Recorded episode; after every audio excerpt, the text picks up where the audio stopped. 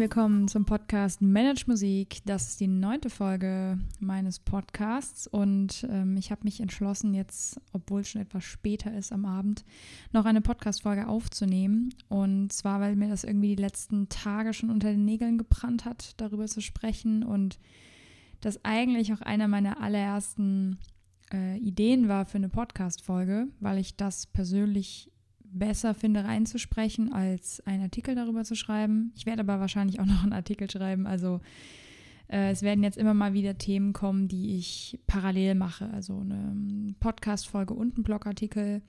Manchmal werde ich es vielleicht zeitgleich rausbringen, manchmal versetzt. Ähm, wenn es sich auf einen Blogartikel bezieht oder andersrum, ich einen Blogartikel schreibe, der sich auf eine Podcast-Folge bezieht, werde ich das selbstverständlich immer verlinken für die Personen, die den vielleicht schon dann gelesen haben oder gehört haben dass es da keine, ähm, ja, dass es da nicht zu Verwirrungen kommt.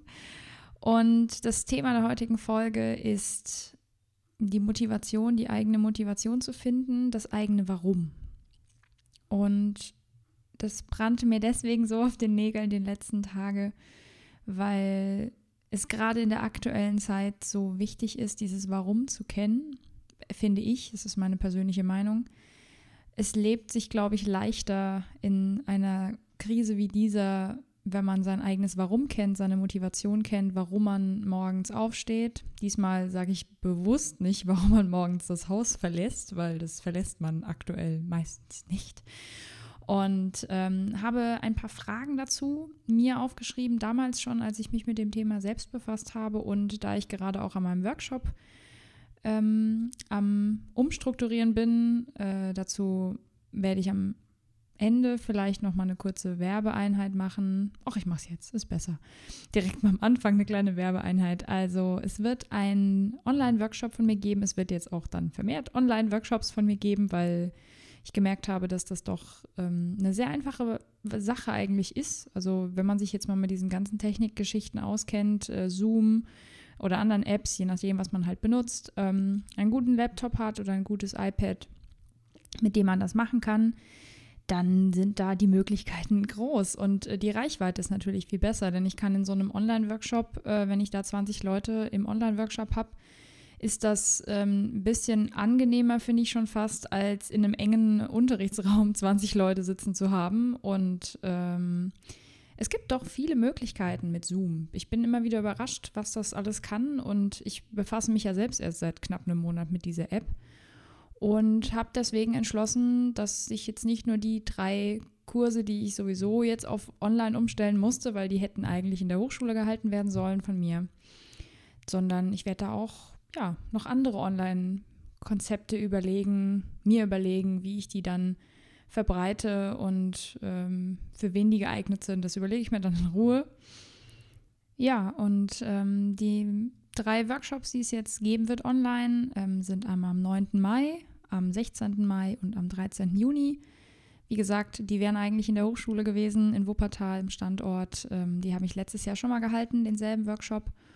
Und ja, dank Corona können wir den natürlich jetzt nicht da abhalten. Dementsprechend habe ich entschlossen, das auch auf jeden Fall online anzubieten. Bin dementsprechend gerade dabei, das alles ein bisschen umzuorganisieren, umzustrukturieren. Da natürlich es eine völlig andere Sache ist, wenn man so einen Workshop online hält, wenn man das vor allem noch nie gemacht hat, wie in meinem Fall. Oder ob man da jetzt live steht und hat ein PowerPoint, hat ein Whiteboard ähm, oder eine Tafel zur Verfügung das ist natürlich eine ganz andere Situation. Dementsprechend bin ich da jetzt sowieso gerade so ein bisschen am Organisieren und meine Inhalte auch nochmal so ein bisschen hinterfragen. Ich fand das eigentlich auch ganz gut. Und ja, da ich da gerade so drin stecke und mich wieder mit den Themen befasse, stelle ich fest, wie wichtig dieser allererste Schritt ist in meinem Workshop beginnt, also mein Workshop beginnt quasi auch mit diesem Thema. Und ich wollte darüber heute sprechen. Also die eigene Motivation zu kennen, das eigene Warum zu kennen, ist in meinen Augen eigentlich so, ja, das Wichtigste, was man erstmal braucht. Viele, viele Dinge, die sich in dem Thema Selbstmanagement, äh, die sich auch auf meinem Blog so, die man da so findet oder jetzt hier auch in diesem Podcast finden wird, viele Dinge ergeben sich fast von selbst, wenn man diese Motivation kennt. es wird einiges leichter, kann ich wirklich aus Erfahrung sagen. Also wenn ihr ähm, nicht wisst, wofür ihr das macht, was ihr tut, oder wofür ihr ein bestimmtes Studium macht, wofür ihr dieses eine Stück übt oder wofür ihr, ja, man kann das jetzt aus, ausarbeiten, diesen Satz, wofür ihr was auch immer tut. Wenn ihr das nicht wisst, dann kommen die Motivationslöcher wesentlich öfter. Die kommen auch bei, bei den Leuten, die es kennen. Ich will nicht sagen, dass sie davor irgendwie geschützt sind. Aber die Motivationslöcher kommen wesentlich schneller und äh, die können auch, da, die können einen tief runterziehen. Und ähm, ja, ich werde jetzt einfach mal mit der allerersten Frage beginnen, die ich mir gestellt habe, ganz am Anfang. Und also mit ganz am Anfang meine ich weit bevor ich diesen Blog gestartet habe und weit bevor ich an, auch nur daran gedacht habe, einen Podcast zu starten. Also als ich begonnen habe, mich mit diesen Themen auseinanderzusetzen. Das ist jetzt mittlerweile Jahre her. Und eine der aller, allerersten Fragen, die ich mir gestellt habe, war, warum stehe ich morgens eigentlich auf? Also, was ist der Grund, dass ich morgens die Motivation finde, das Bett zu verlassen? Ähm, einige werden das vielleicht gerade in dieser Krise kennen, das Gefühl, dass man ja irgendwie nicht so wirklich hochkommt, dass man so in Angst oder Panik oder Zweifel oder Not ist, dass man so fast gelähmt ist. Das ist natürlich eine heftige Form von dem, wovon ich jetzt rede. Ich meine eher, dass man in so einem, in so einem Hamsterrad ist, habe ich das Gefühl. Also ich hatte das so empfunden. Man, man ist in der Schule, da hat man halt irgendwie immer so dieses Ziel, man hat ein Schuljahr und man hat das Ziel, ein gutes Zeugnis zu bekommen oder gute Noten zu schreiben. Äh, hatte ich übrigens nie. Also die Ziele mit den guten Noten hat bei mir nicht so gut geklappt. Ähm, und dann kommt man in die Oberstufe und dann hat man das erste größere Ziel vor Augen, das ist Abitur. Und dann schreibt man dieses Abitur, je nachdem, wie gut man sich vorbereitet hat und äh, wie gut die Lehrer sich vorbereitet haben und wie gut das zusammengepasst hat, Lehrer und Schüler. Äh, je nachdem, ne? also auch an alle Schüler, die das jetzt hören, ich möchte da mal ganz klar meine Meinung zu sagen. Ob ihr ein gutes Abitur schreibt oder nicht, das hängt nicht allein von euch ab. Das hängt natürlich davon ab, wie ihr euch vorbereitet, aber das hat auch sehr viel damit zu tun, wie euch eure Lehrerin oder euer Lehrer vorbereitet haben oder euren Kurs ähm, oder ob man mit dem Lehrer gut klarkommt. Sympathiefaktor ist da wirklich wichtig. Also man kann mir erzählen, was man will, aber ich habe das selber aus meiner Schulzeit immer wieder erlebt. Ne? Dementsprechend, das war so das erste große Ziel. Man ist dann so 16 und dann hat man das erste Ziel, Abitur. Dann hat man dieses Abitur geschafft. So, die meisten sind dann erstmal in so einem Strudel von, was will ich eigentlich machen? Ich weiß überhaupt nicht, was ich studieren soll. Will ich eine Ausbildung machen? Will ich studieren? Will ich ähm, erstmal ein freies soziales Jahr machen? Will ich Work and Travel machen? Will ich ein Au-pair-Jahr machen? Oder will ich einfach mal ein halbes Jahr chillen? Oder will ich direkt irgendwie Praktika machen? Oder und dann ist man in diesem, in diesem Modus. Der übrigens, also ich kenne ihn nicht. Also bin ich irgendwie glücklich, dass ich das nicht erleben musste, aber ich habe sehr, sehr viele Freundinnen und Freunde in meinem Umkreis gehabt, die diesen Strudel hatten und ihn immer noch haben. Nicht unbedingt jetzt über die ganzen Jahre, sondern ich erlebe immer wieder Kollegen oder Freunde in meinem Umkreis, die diese Fragen halt dann irgendwann mal haben. Also selbst wenn man jetzt in einem Studium drin ist und genau deswegen mache ich diese Podcast-Folge. Denn das bedeutet nicht, dass wenn man mit 18 irgendwie der Meinung ist, dass man seine Motivation, sein Warum gefunden hat, dass das mit 26 immer noch so ist. Ich klinge jetzt wie eine alte Frau. Übrigens, ich bin jetzt 26 seit einer Woche. Ähm, und ja, das ist so, dieser Strudel ist sehr, man, man, kann sehr viel lernen und gleichzeitig ist er natürlich sehr unangenehm, weil man einfach nicht weiß, was man machen soll. So viele stellen sich dann natürlich spätestens nach dem Abitur die Frage, was will ich eigentlich machen? Und ähm, dann gibt es dann verschiedene, es gibt so verschiedene Typen Menschen. Es gibt dann die, die sich einfach in irgendwas reinstürzen. Ähm, da gibt es dann Leute, die machen das, weil die Eltern das machen oder die machen das, weil die Schwester das macht oder die machen das, weil sie viel Geld verdienen. Also seien wir ehrlich, ich weiß nicht, wie oft ich den Satz gehört habe von Leuten, die BWL studieren oder so. Ich will die jetzt alle nicht über einen Kamm scheren. Äh, ich will auch niemandem zu nahe treten. Das sage ich jedes Mal hier in, dieser Vol in diesen Folgen. Aber wie oft habe ich diesen Satz gehört? Ja, also ich möchte halt irgendwann mal ein geiles Auto fahren und eine geile Eigentumswohnung haben und ähm, ja, und halt viel Geld verdienen. So, und dann studiert man halt Geld. So, keine Ahnung, BWL, VWL, wie der ganze Quatsch halt heißt. Manager, Leute, die dann später in irgendwelchen hohen Positionen sind und ein sechs- bis siebenstelliges Jahreseinkommen haben. Und äh, das ist auch eine Motivation. Also, und ich werte das überhaupt nicht. Für mich ist das einfach kein Grund, morgens aufzustehen. Also nur, wenn es um Geld geht. Ähm, ja, und dann kommt, kommen auch Menschen, die erstmal sehr viel rumprobieren, sehr experimentell sind. Dann gibt es dann Leute, die fangen ein Studium an und dann brechen sie das ab oder sie fangen eine Ausbildung an und brechen das ab und äh, machen das dann öfter und das wird von der Gesellschaft halt überhaupt nicht angesehen. Im Gegenteil, da gibt es immer wieder Leute, die sagen, ja, wieso kannst du das nicht mal fertig machen? Das ist ja überhaupt kein Durchhaltevermögen. Und das sehe ich halt nicht so. Ähm, natürlich sollte man nicht irgendwie nach einem Semester jedes Mal irgendwie immer sagen, oh Gott, nee, das ist nichts für mich, keine Ahnung, und das dann fünfmal machen. Das ist dann schon irgendwie, ich will nicht sagen auffällig, aber es ist dann schon irgendwie problematisch. Das ist auch ein riesen Verwaltungsaufwand immer wieder und auch für einen selber voll der Aufwand. Ähm, aber wenn man in einem Studium drin ist oder in einer Ausbildung drin ist und man merkt, das ist echt nichts für einen, dann macht es nicht weiter. Oder also macht ihr es nicht weiter. Tut euch den Scheiß doch nicht an. Ich meine, wenn man im, im Lehramtsstudium feststellt, man kann nicht mit Kindern, dann Herrgott, bitte lasst es. Bitte lasst es. Ich will meine Kinder nicht später in die Schule schicken und Lehrer vor ihnen haben, die überhaupt nicht mit Kindern umgehen können. Ähm, es gibt so viele Leute, die Lehramt studieren, nur weil sie einen festen Job wollen oder weil sie ähm, ja, irgendwie nichts anderes kennen oder weil sie ja dann vielleicht auch eine Lehrerfamilie sind, obwohl die meistens tatsächlich Talent haben dann. Aber bitte, bitte studiert nicht gerade so pädagogische Berufe, studiert es bitte nicht, wenn ihr nicht mit Menschen umgehen könnt. Das ist einfach fatal, weil man sich die nächsten 40 Jahre seines Lebens in einen Beruf begibt, in dem, auf den man überhaupt keinen Bock hat, weil man mit Kindern nicht umgehen kann oder weil einen das ankotzt, wenn äh, die, die Jugendlichen Widerworte geben. Und Entschuldigung, das ist die Natur eines Jugendlichen in der Pubertät. Der gibt halt Widerworte oder die. Und entweder du kannst halt damit umgehen oder du kannst es halt nicht. Und ähm, genau in diesem Moment gibt es immer wieder diese Frage, warum? Also warum mache ich das, was ich da mache? Warum stehe ich morgens auf? Wieso gehe ich in dieses Studium? Wieso ähm, mache ich dieses Praktikum? Wieso mache ich diesen Beruf? Stellt euch diese Frage. Manchmal tut die Antwort weh. Weil manchmal ist die Antwort, wenn man mal genau auf sich hört, ich weiß es nicht.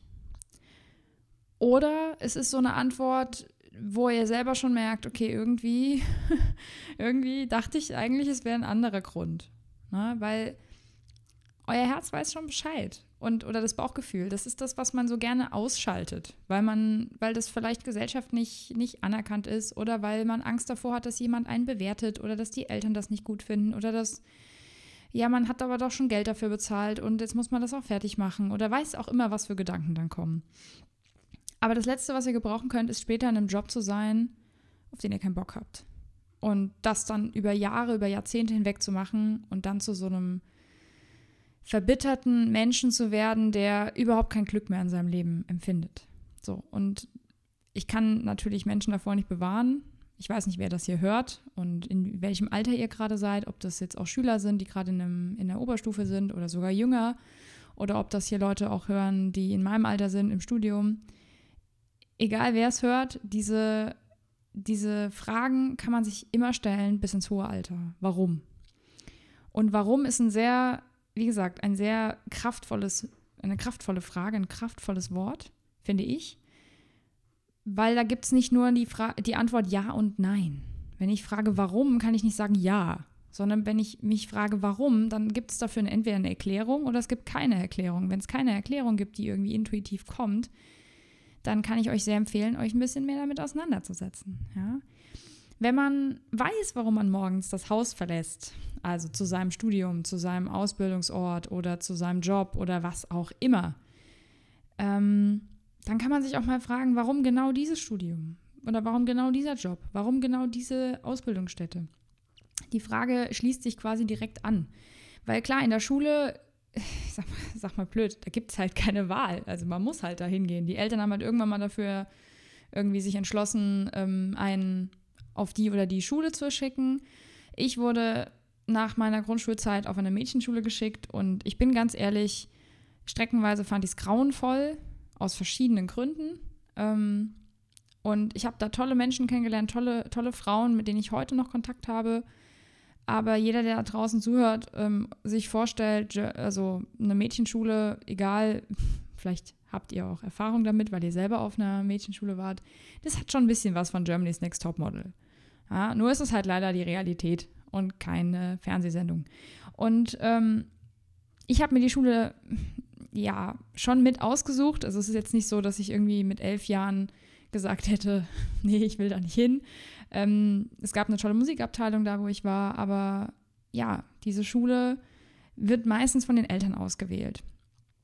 Und dann ist man da halt neun Jahre oder acht, je nachdem, was man halt hat. Bei uns in Rheinland-Pfalz ist es G8,5, also da hat man halt achteinhalb Jahre auf dem Gymnasium oder wenn ihr auf einer Realschule seid, dann sind es nicht so lange, ähm, das ist nicht so eine lange Zeit, aber man ist halt erstmal da und man hat auch keine Wahl. Aber sobald man aus der Schule raus ist, hat man diese Wahl. Man ist volljährig und man kann entscheiden, was man macht. Das ist eure verdammte Entscheidung, was ihr macht.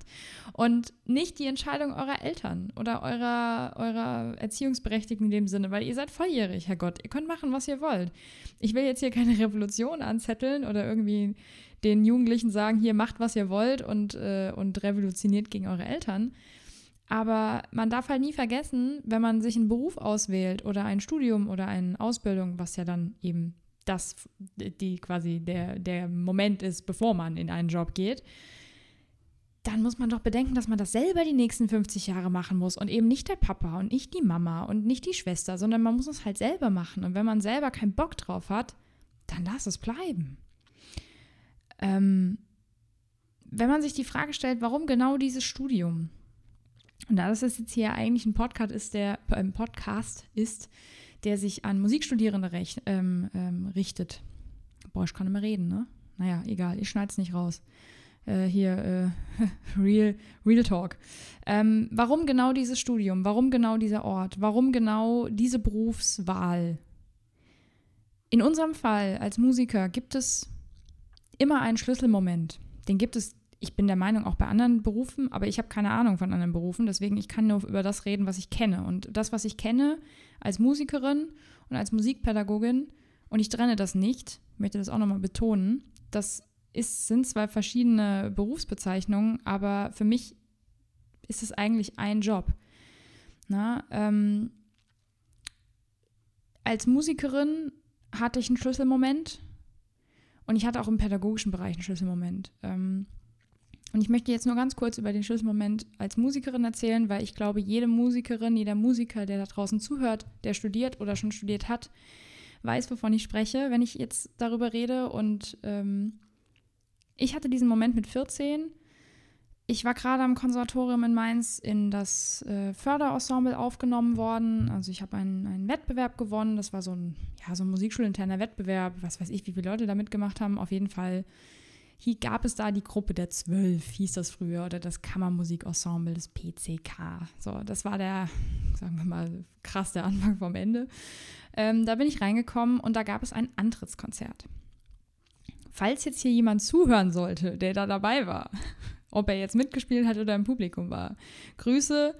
Ähm, das war mein Schlüsselmoment. Ich habe auf dieser Bühne gestanden und habe zum ersten Mal in meinem Leben Kammermusik gemacht. Und zwar Kammermusik im Sinne von dem, was ich jetzt heute mache, also klassische Kammermusik. Ich weiß gar nicht mehr, ich glaube, ich habe da ein Flötenduo mit Klavier gespielt, eine Sonate mit Klavier und ich habe mit Gitarre auf jeden Fall gespielt, das weiß ich, das waren die drei Ensembles. Und ich, ich war schon 15, fällt mir gerade ein, es muss fünf, ich, ich muss 15 gewesen sein, weil das war auf jeden Fall ähm, nach meinem Geburtstag, das war im Frühjahr schon nach meinem Geburtstag. Also ich war 15, egal. Ähm, und ich habe auf der Bühne gestanden und ich weiß das wie heute.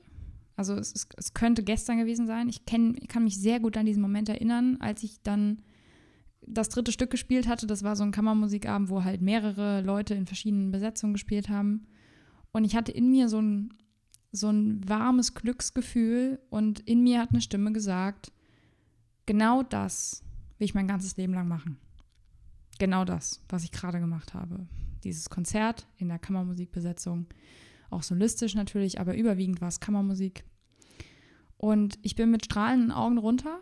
Ich kann mich noch auch daran sehr gut erinnern, dass ich an dem Abend irgendwie im Auto saß und auch zu meinen Eltern gesagt habe, ey, das war mega geil, das hat so Spaß gemacht. Und ähm, da habe ich auch angefangen zu verstehen, dass es auch voll mein Ding ist, auf die Bühne zu gehen. Und ich war auch gar nicht so nervös. Ich habe einfach gespielt und ähm, hatte so einen Spaß dabei und wollte ja mein Leben lang nichts anderes machen. Ich habe in der Nacht sehr, sehr gut geschlafen und geträumt und ich war keine von den Musikerinnen, die irgendwie mit 14 dachte, sie wird mal Solistin und, und spielt irgendwann mal mit großen Orchestern zusammen. Das war überhaupt nicht mein Gedanke, sondern ich wollte Kammermusik machen, mein ganzes Leben lang.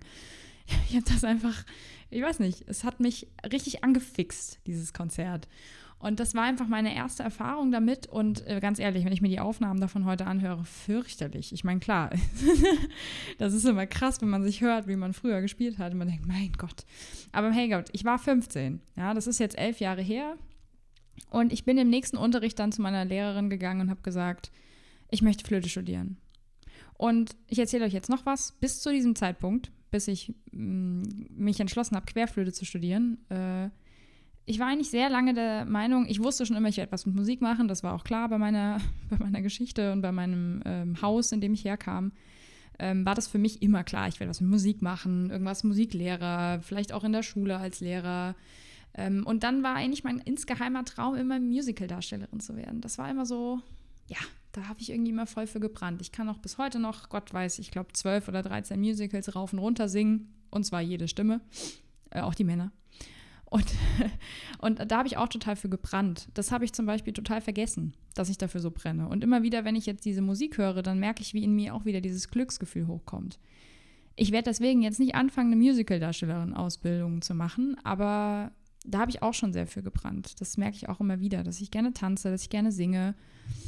Und ähm, ja, dass, dass man für etwas brennt, ist natürlich, das ist toll.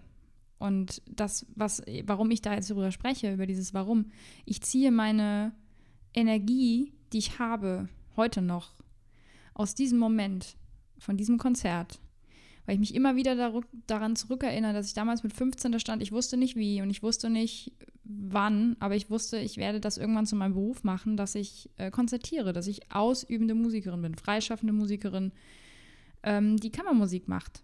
Und ich spiele auch wahnsinnig gern Solo. Jeder, der mich auch äh, gehört hat und gesehen hat, weiß, dass ich auch mega gerne Solo spiele. Und zwar Solo-Solo, komplett alleine auf der Bühne. Ich liebe das. Ähm, da, wo andere irgendwie dann Angst haben, weil kein Klavier dabei ist, äh, da stehe ich total drauf. Und äh, auch das, auch da ziehe ich meine Energie daher. Und ähm, ich habe diese Motivation. Und zwar nicht, weil ich damit Geld verdienen will, nicht, weil ich damit äh, irgendwie jemanden beeindrucken will, weil ich irgendwem was beweisen will oder weil ich Anerkennung suche, sondern weil ich in dem Moment zum ersten Mal gemerkt habe, dass ich mit dem, was ich da mache, Menschen berühren kann.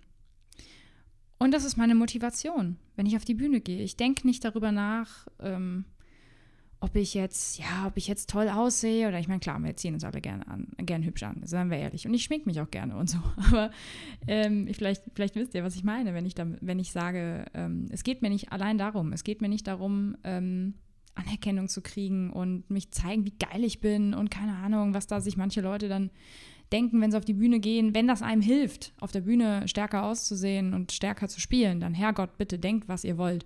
Aber für mich ist es wirklich so, ich gehe auf die Bühne und ich möchte Musik machen, ich möchte mich verbinden mit Musikern auf der Bühne und dieses Kammermusikgefühl, was ich zum Beispiel auch habe, wenn ich mit meinem Quintett zusammenspiele.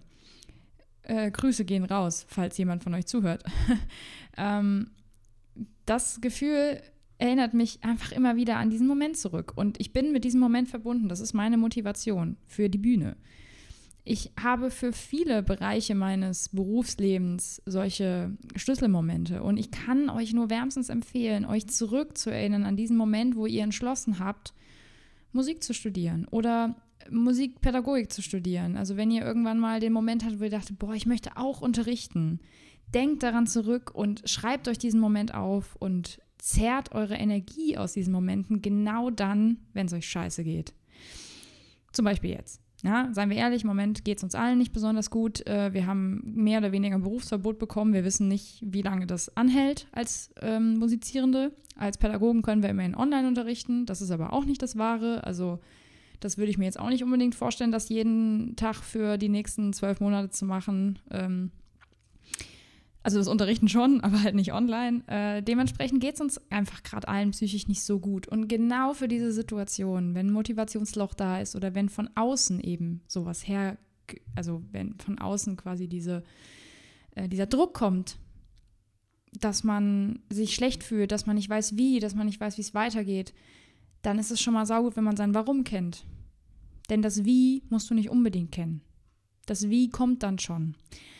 Aber ohne Warum funktioniert es halt nicht. Und es ist egal, in welchem Bereich ihr guckt ähm, als Musiker. Es funktioniert ohne Warum nicht. Die Leute, die ihr Warum kennen, die Leute, die wissen, warum, ähm, was, für ein, was für Ziele sie verfolgen, das ist eine völlig andere Geschichte. Das sieht man denen auch an. Ich, ich sehe das auch immer bei Leuten, die, die sich mit diesen Themen befasst haben, die die sich diese Fragen gestellt haben. Und wie gesagt, das ist nicht lustig. Das hat nichts damit zu tun, dass man sich einfach mal bei einem Gläschen Wein mit einem äh, Notizbuch dahinsetzt und fröhlich, frohlockend ähm, diese Fragen beantwortet, sondern das kann passieren, dass ihr euch diese Frage stellt und einfach anfangt zu weinen, weil ihr nicht erstmal nicht wisst, was ihr darauf sagen sollt. Ich, wie oft habe ich Menschen gefragt, auch jetzt im Bezug auf meinen Blog, wo ich dann sage, hey, warum machst du das eigentlich? Also wieso, wieso studierst du Musik? Und dann gucken die einen an wie ein Auto. Und das sind Leute, die sind sechs, sieben Jahre jünger als ich. Und ähm, das hat jetzt nichts zu sagen, dass sie jünger sind, aber das sind einfach junge Studierende, die an die Musikschule, Musikhochschule kommen und die eigentlich brennen müssten für das, was sie da tun. Ich, ich weiß noch, wie, was für eine Energie ich hatte in den ersten, äh, vor allem Jahren meiner Studienzeit und ich studiere jetzt wirklich schon relativ lange. Aber die erste Zeit, ich habe so gebrannt und ich brenne immer noch, aber am Anfang war das noch viel, viel krasser, dieses Feuer, dieses, boah, endlich bin ich aus der Schule draußen und ich kann endlich das machen, worauf ich Bock habe und ich kann den ganzen Tag mein Instrument spielen, ich kann Kammermusik machen, ich kann üben, ich kann Konzerte spielen, ich kann unterrichten. Und ich kann einfach meine, meine Musik leben, ich kann vermitteln. Und ich war so glücklich. Und dann fragst du manche Studierende und die gucken einen dann an, ja, also ich weiß gar nicht so genau. Und ich will das überhaupt nicht werten. Ich will euch auch nicht runtermachen, wenn es euch so geht. Wenn ihr jetzt da sitzt und sagt, ich weiß überhaupt nicht, warum ich Musik studiere. Ich möchte dazu inspirieren, dann sich mal Gedanken darüber zu machen, weil es ist einfach so ein Unterschied, wenn man dann plötzlich weiß, warum. Wenn man sich das aufschreibt, wenn man sich das irgendwie auf seinen auf seine Pinnwand klebt oder auf seinen Bildschirmhintergrund im, im Laptop macht, dass man einfach sich immer wieder daran erinnert. Und wenn es nur ein Bild ist, was einen daran erinnert, an dieses Gefühl, das, ich sag euch, das verändert euer Leben. Und, und ich will jetzt hier nicht irgendwie ähm, so eine ESO-Tante spielen, aber es ist halt wirklich so. Es ist wirklich so. Dieser Moment, wenn man diese Motivation kennt, wenn man das Warum kennt, wird euer Leben verändern. Und ja, ich kann das nur aller, allerwärmstens empfehlen, sich mit diesen Fragen auseinanderzusetzen. Warum? Warum das Studium? Warum stehe ich morgens auf? Wie gesagt, momentan, sonst sage ich eigentlich immer, warum verlasse ich das Haus? Ähm, ja, momentan verlassen wir halt alle nicht das Haus. Und wenn ihr das tut, dann herzlichen Glückwunsch ähm, wenn ihr in der Lage seid, dass ihr euren Job ausführen dürft, wenn ihr zu den systemrelevanten Berufen gehört, wunderbar. Momentan, ja, ich sitze hier zu Hause. Ich habe auch Spaß dran, muss ich sagen. Viele Sachen machen sehr viel Spaß im Moment. Äh, Gerade, dass ich diesen Podcast aufnehme, das freut mich einfach wieder total, dass ich dafür Zeit habe ähm, auch für meinen Blog, dass ich da so viel Zeit investieren kann, dass ich den jetzt umgestalten konnte. Ganz nebenbei, da ist auch noch eine kleine Werbeeinheit. Ähm, wenn ihr noch nicht auf meinem Blog wart, und ihr mich vielleicht jetzt hier über diese Podcast-App ähm, oder über den Podcast kennengelernt habt, dann freue ich mich sehr, wenn ihr auf meinem Blog vorbeischaut, www.managemusik.com. Ja, jetzt muss ich jetzt kurz überlegen. Ja, komm, managemusik.com. Ähm, den habe ich gerade umgestaltet äh, mit einem guten Freund, der hat mir helfen, ge geholfen, weil ich, äh, ja, ich wäre wahrscheinlich selber wahnsinnig geworden, wenn ich das alleine gemacht hätte. Und ähm, ja, ich freue mich total über das neue Design. Das sieht sehr, sehr schön aus. Ich mochte auch das alte. So war es jetzt nicht, dass ich irgendwie gesagt habe, ich kann es nicht mehr sehen. Aber ich muss auch ehrlich sein, am Anfang, als ich im September diesen Blog gestartet habe, da ging es mir erstmal darum anzufangen und ich wollte mich da nicht mit Design aufhalten, sondern ich wollte einfach ein schlichtes Design, wo ich Artikel hochladen kann und Bilder dazu und fertig.